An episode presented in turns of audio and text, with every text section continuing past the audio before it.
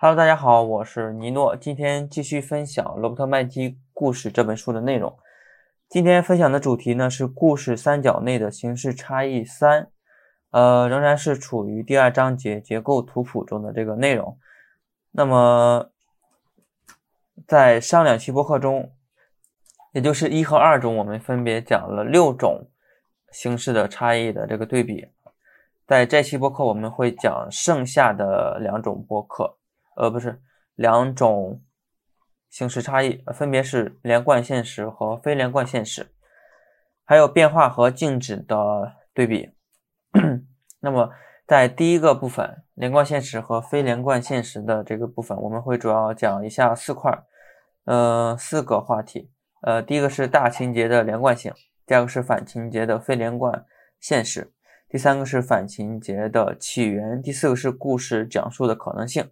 那么在第二部分呢，我们主要是讲三三个话题啊，就第一个是小情节，还有反情节连接线上端的变化；第二个是小情节和反情节连接连线下端的变静止。呃，第三个就是一个举例。OK，我们回到第一部分的第一个话题：大情节的连贯现实。那么，故事是生活的比喻。它引导我们透过现象看本质，因此，采用一对一的标准来衡量现实到故事的对应是错误的。我们创造的世界遵循它的自身内在的因果规律，所以说这就体现了一个它的一个连贯性。那么大情节呢？它尤其是呃在这一个连贯现实中展开的，但是呢，这现实并不同。并不等同于现实生活，即便是最自然、最自然主义、对自然主义照搬生活的小情节，也是被抽象化、提了纯的这种存在的。那么，每一个虚构的现实都独一无二的确立了其事情间发生的规律。所以说，呃，在这个大情节中，这些规律是不可能。不能被打破的，哪怕他们非常的怪诞还有异常。OK，那么什么是连贯现实呢？连贯现实的它的一个定义啊，就是确立呃是确立人物及世世界之间互动模式的虚拟背景，在整个讲述的过程中，这些互动模式一直一直保持着连贯性，从而创造出意义。嗯，接下来是一个连贯现实的一个例子啊，就是，呃，谁陷害了兔子罗杰？呃，就是因为几乎所有幻想类型的作品都严格遵循虚幻现实规律的大情节，比如说这部。谁陷害了兔子罗杰的这个这个电影啊？就是一个一个人，他的一个故事概要，就是一个人类的人物要追逐卡通人物罗杰，然后把他逼逼到了一扇紧锁的门前，突然罗杰变成了一个二维平面，然后从门下缝隙中滑走逃脱，而那个人呢，却一头撞到了门上，呃，这便成为了。一条故事规律，这个规律就是没有人能够抓住罗杰，因为他能够变成二维平面逃走。如果说作者希望罗杰在未来的场景中被抓到，他就必须设置一个非人类的特工，或者回头重新改写前面的追逐场景。呃，既然已经创立。故事的因果关系规律，大情节呢？作者就必须在这一自创的框架中工作。因此呢，呃，这些就揭示了一个一个道理，就是连贯现实，它指的是一个内部连贯一致的世界，其本身必须能够自圆其说。啊，这就是一个大情节的非呃大情节的连贯现实。然后第二个话题就是反情节的非连贯现实啊。首先，什么是反非连贯现实呢？它的它讲的是是非连贯现实是混合了多种互动模式的背景，其中故事章节不连贯的从一个现实跳向另一个现实，以营造出一种荒诞感。与上面的这个虚幻现实的那个大情节的这个例子相反，就是在在反情节中唯一的规律就是打破规律。那么接下来就是一个例子啊，就是呃，在让·吕克·戈达尔的《周末》的这部电影中，一对巴黎夫妇决定要谋害其年迈的姑妈，以骗取她的保险金。在接下来三个不同的这个场景中，发生了一些非连贯的一些事情啊，就是比如说，呃，第一个是在姑妈在去姑妈郊区的房子的途中，一场与其说是真实，不如说是幻觉的车祸毁了他们的红色跑车。后来，当这对夫妇徒步跋涉到一条可爱的林荫小道上，这是第二个场景，然后。呃，艾米丽·勃朗特赫然出现。这个是从19世纪英格兰飘然降临到这20世纪的法国小路上，非常荒诞。然后读着他的小说《呼啸山庄》，然后来到了，这算是第三个场景。这个时候，两个巴黎佬一一见到艾米丽就心生厌恨，于是掏出了一个。打火机点燃了他的衬架长裙，然后把它烧成了一堆焦炭，然后扬长而去。呃，接下来分析一下，就是这个艾米丽的出现。呃，就是这一段，就是他对经典文学的一记耳光。就是，嗯，这并不是一部时间旅行的影片。除了艾米丽之外，没有任何人、任何别人从过去或未来赫然出现。但是他的出现也是仅此一次。所以说，这是一条为了打破而确立的规则。嗯，接下来是第三个话题，就是反情节的起源。呃，反情节呢，它最早是从大情节颠倒过来的。这个欲望呢，最早是始于二十世纪初，像奥古斯特·斯特林堡、恩斯特·托勒尔什么之类的作家，都觉得有必要去割舍艺术家和现实外界现实之间的联系，从而进一步。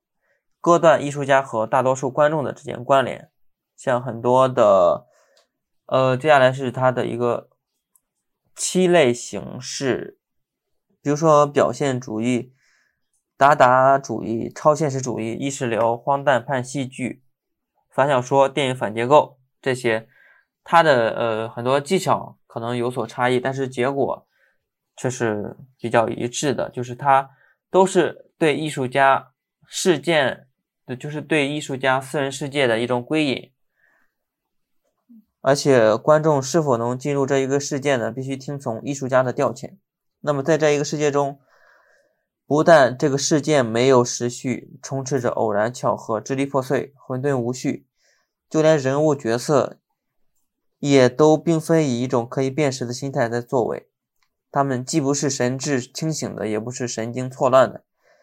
这种人物性格。它不是故意不连贯，就是具有明显的象征的意味。那么这种呢，这种电影呢，它其实它不是之前我们讲的是实际生活的比喻，它是想象生活的比喻。它们反映的不是现实，而是电影创作者的唯我论，并因此呢，将故事的设计的极限。向着说教和概念结构的方向拉伸，呃，比如说《周末》还是《周末》这部电影，它的反情节的呃非连贯现实，也有着却也有着能够自圆其说的统一性。如果处理的好的话，可能会让让人家觉得它是一个电影创作者主观心态的一种表达。只要采取这一单一的观点呢，就是无论影片如何支离破碎，对愿意冒险、探索、探究、扭曲生活的观众来说，也可以将整个作品视视为一种形散而神不散的统一体。嗯，这是一个关于它反情节的一些起源，还有历史，还有一些形式的一些介绍。接下来是呃第四个。话题：故事讲述的可能性。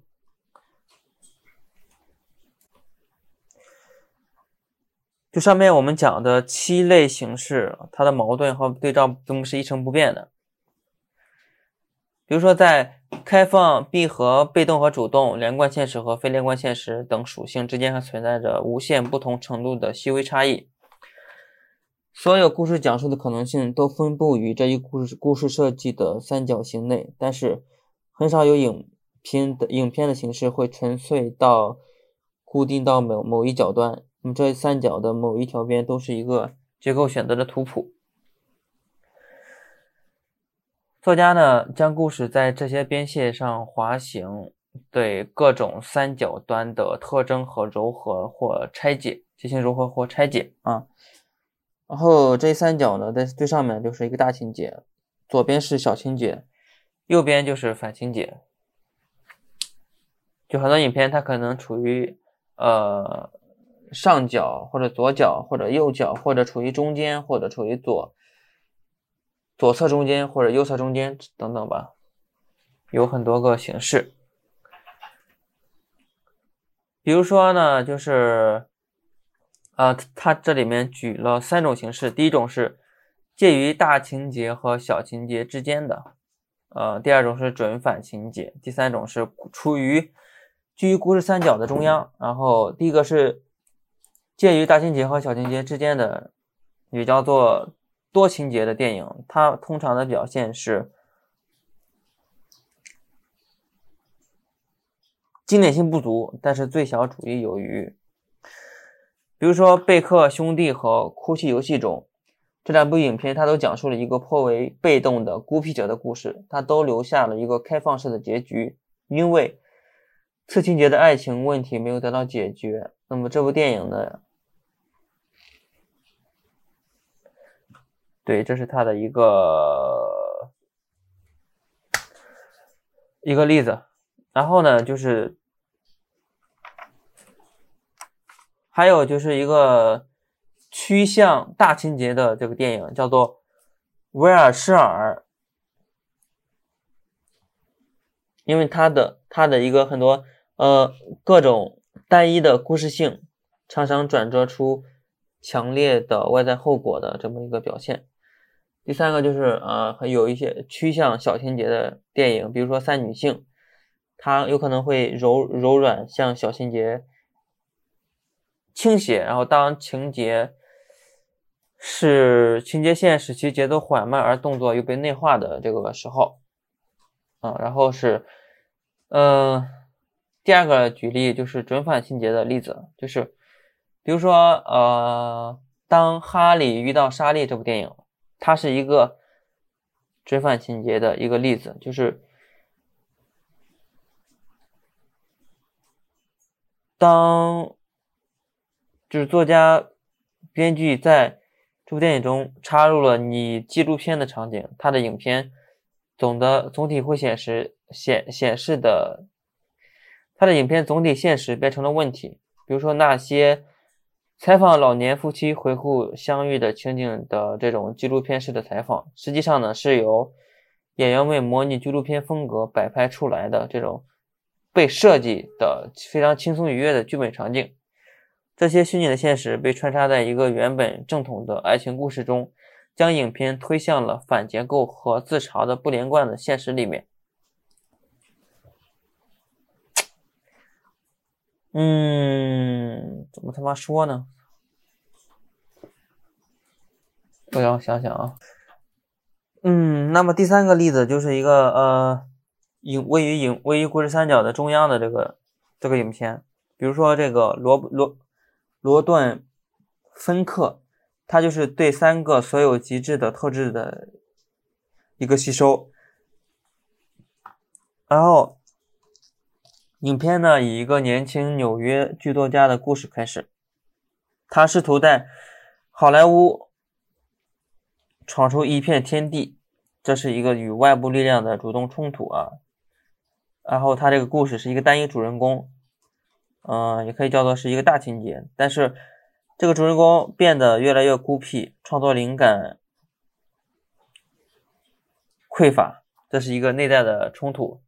小情是小情节啊。然后当这一状况发展为幻觉的时候，我们变得越来越不敢确定什么是事实，什么是幻想。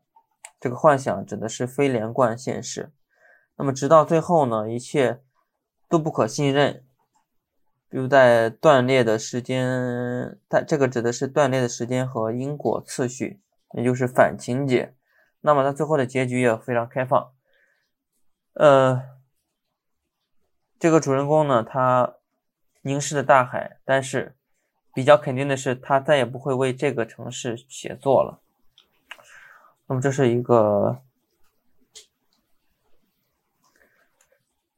第三个可能性的一个例子。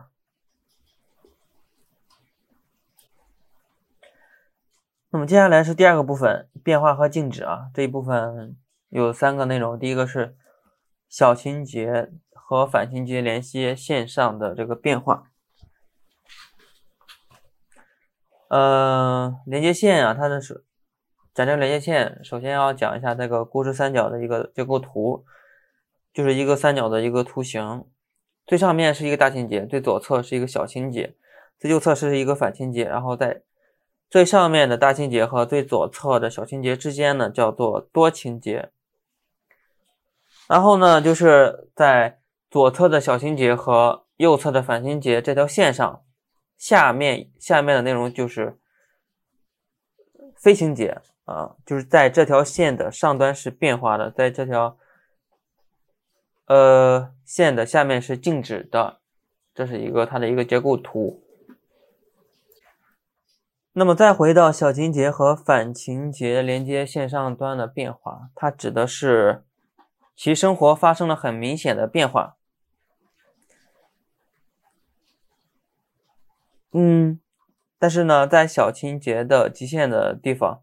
变化也许是实际上并不可见，因为它发生在内在冲突的最深层。比如说这个电影《夫妇们》，那么第二个就是反情节极限处的变化，也许会爆发出一个宇宙笑话。比如这个电影是《巨蟒与圣杯》，呃，但是呢，这两种情景，它故事总会闪烁着弧光，生活总会发生变化，无论是变好还是变坏。那这是一个。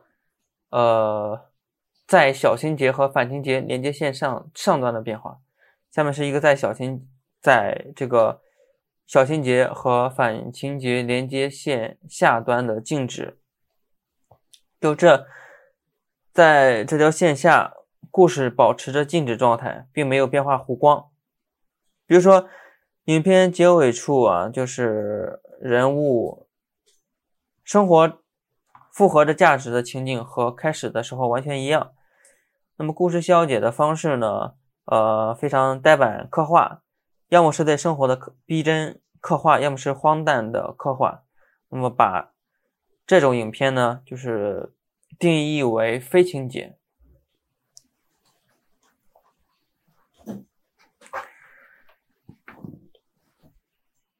呃，尽管他们能够向我们传达出一种信息，令我们感动。然后他们还有其自身的修辞结构或者是形式结构，但是他们没并没有讲述故事，因此他们被置于故事三角的之外，而应该被归属为一个笼统的称为叙事影片的领域。那么在呃接下来是下一个话题例子。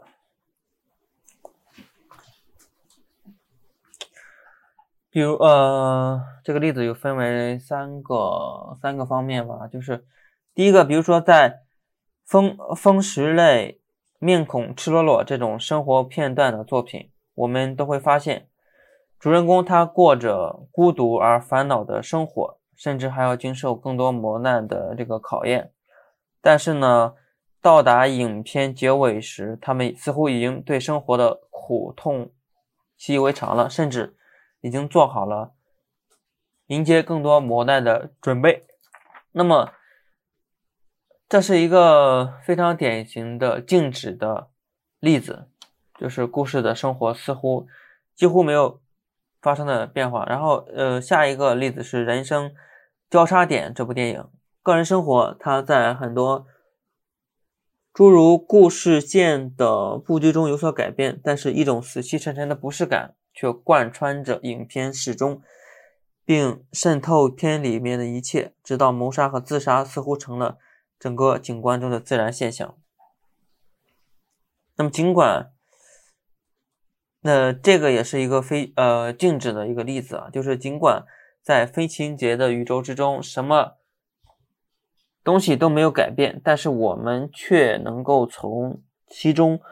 得到一种清醒的认识，并寄托于我们内心深处，什么东西会有所改变。然后这个呢，大概是一个观众对于反情、对于非情节的一个希望。然后呢，唉，反情节的非情节也围绕着一个循环的形式。但却一种以一种荒诞和反讽的手法和风格进行转折，比如说男性和女性、男性女性这部电影，还有资产阶级的呃审审慎魅力，还有自由幻影这部电影，它都是串联串联起来一些嘲讽资产阶级在。性和政治方面滑稽可笑的场景，但是影片的开场使得那些盲目的傻瓜到片尾字幕开始滚动时，也仍然是那样的盲目和愚蠢。呃，所以说这几个例子啊，它都是非情节这种静止的这个例子。哎，真难懂，讲起来磕磕巴巴的，但是。只能继续向前了。OK OK，这就是本期播客的全部内容。我们下期再见，拜拜。